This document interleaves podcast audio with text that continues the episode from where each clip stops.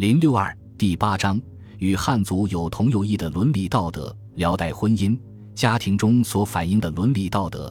辽代契丹人家庭多是一夫多妻，尤其妻婉贵族均是一妻一妾或一妻数妾，强抢民女为妾是很平常的事。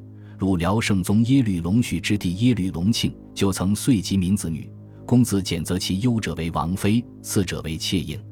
依仗权势强抢民间女子为应妾的现象，是中国封建社会常有的事，辽代统治者也不例外。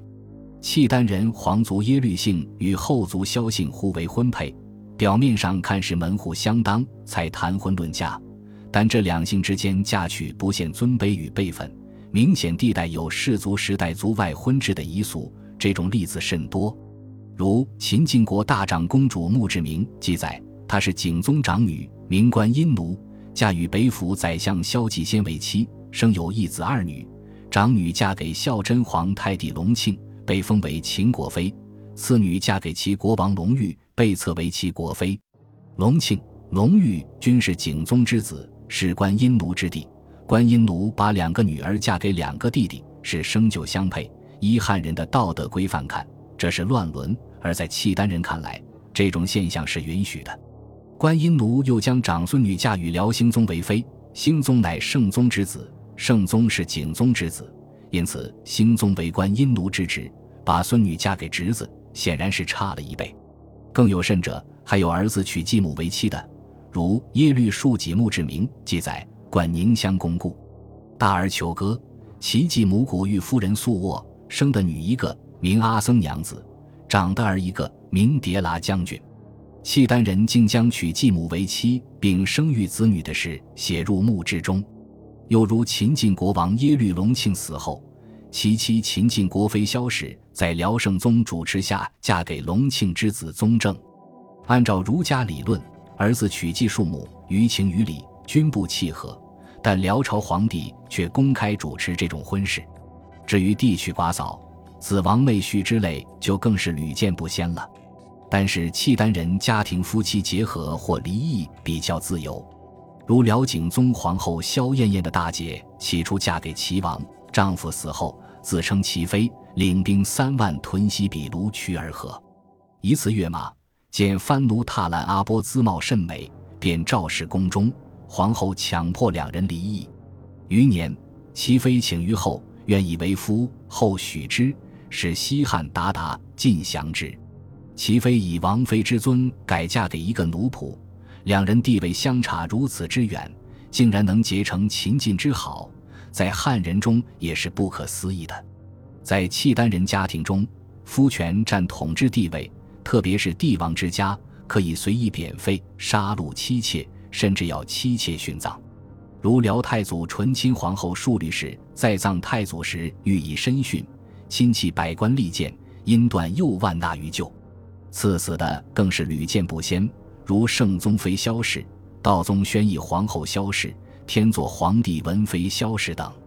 在家庭中，父母对子女的权利也是绝对的，必须遵从，不允许讨价还价。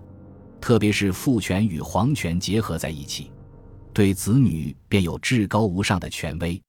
如辽道宗皇太子被人诬陷阴谋篡位，道宗不问情由，将太子先废后杀。天祚皇帝也以同样的原因和方式将儿子晋王赐死。做父母的喜爱烧子，也是契丹人中很普遍的风俗。平民之家固不必说，就是帝王之家也是如此。如耶律李胡是辽太祖耶律阿保机第三子，太祖崩后，庶律太后有意立他为帝，但遭到诸臣反对而未果。庶律太后对他说：“昔我与太祖爱汝异于诸子，燕云偏怜之子不保业，难得之父不主家。我非不欲立汝，汝自不能矣。”再如圣宗临终时以诏立耶律宗真为帝，是为辽兴宗，但太后偏爱少子重元。兴宗即位不久，太后便紧锣密鼓，打算废兴宗而立仲元。仲元主动将此事告知兴宗，兴宗采取了措施，才防患于未然。辽国立国后，先于五代后与北宋为邻，两个多世纪间净土相接，使遥往还。中原汉族儒家的思想文化对契丹人的家庭观念产生了重大影响。最重要的是节烈观和孝道观。辽代初年，契丹人并没有多少节烈观念，那时结婚离异、再娶再嫁都是比较随便的，没有什么道德规范的约束，自然也无所谓节烈观念。到了辽代中后期，汉人儒家的纲常礼教也传入了契丹人中。三从四德之类的说教变成了契丹族妇女所必须恪守的信条，许多妇女宁愿饱受颠沛流离之苦，在丈夫离祸或死亡之后守节不嫁，如耶律奴之妻萧氏系皇室公主之女。耶律奴因道宗朝太子被废，受到权臣耶律以心诬陷而流放乌古部，道宗怜惜萧氏乃金枝玉叶，便劝她离婚再嫁，她拒绝说。陛下以妾家父之亲，实免流窜，实天地之恩。然夫妇之义，生死已至。妾自今年从奴，一旦临难，顿而乖离，被纲常之道，与禽兽何异？幸陛下哀怜，与奴俱行，妾即死无恨。道宗听了，甚为感动，同意她与丈夫一起到达贬所。又如耶律庶者之妻萧氏，系国舅背景之女。庶者死后，他对别人说：“夫妇之道，如阴阳表里，无阳则阴不能立，无表则里无所负。且今不幸失所天，且生必有死，理之自然。后来自认而卒，为夫殉葬。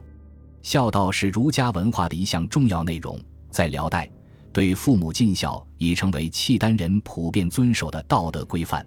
首先是统治者起了表率作用。”如辽太宗耶律德光行孝敬，母病不食亦不食，常侍于母前，应对或不称旨，母扬眉而视之，折据而屈臂，非父召不敢见也。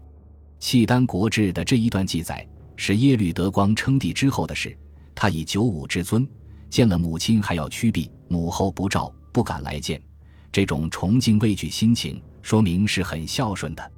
他出兵颠覆后晋，住在汴京。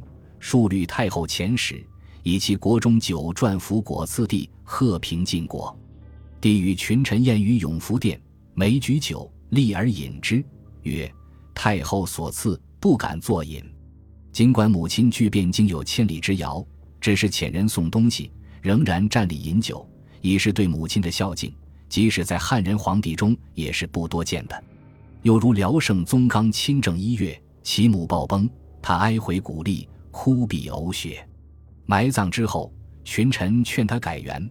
他说：“改元乃是吉礼，居丧改元乃不孝之子。”群臣说：“改元世尊古制，古代帝王均是如此。”他说：“吾契丹主也，宁为古制，不为不孝之人。”坚持不肯改元。其次是契丹统治者号召，鼓励臣民百姓对父母长辈尽孝。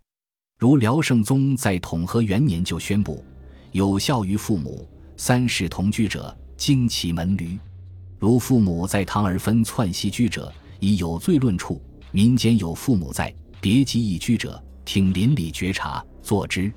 开泰元年下诏，前辽州陆氏张廷美六世同居，宜昆州刘兴印四世同居，各给付三年。因六世同堂，四世同堂而各免三年徭役。表明辽朝统治者很注意褒美父慈子孝、家庭和睦的人户。至于李高年回鳏寡、赐仆隐的事就更多了。圣宗时有一个原籍北宋的汉族官员，因偷越国境回宋而被捕，按律当斩。那人说，他之所以逃亡，是因为父母兄弟聚在南朝，每一念及，涕泪连连。圣宗不禁动了恻隐之心，为他开脱说。今为思亲，冒死而亡，亦孝子用心，时可怜悯，特为赦免。圣宗对高年妇女格外优渥，下诏：妇人年逾九十者，赐物。辽朝的第四代皇帝穆宗赏罚无章，朝政不事而嗜杀不已，是个昏君，但却很注意尊老敬老。应历时八年下诏：有才能者不赐着用，老耄者增俸以修于家。对于不尽孝道者，则严惩不贷。儒道宗清宁元年十二月，皇族石公被母伏诛。石公其人怎样忤逆不孝，对母亲不敬，史无明文，但大概情况非常严重，才被砍了头的。又如耶律华哥争其父妾，据事情败露，又杀其父。太祖阿保机继位后，华哥又参与太祖朱棣的叛乱。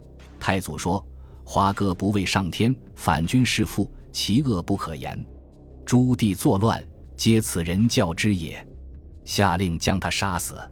景宗时，耶律陈哥谋杀其父，举兵作乱，被车裂于市。类似的例子还有不少。这些例子说明，辽朝统治者对不孝父母或戕害父母者惩罚是很严厉的。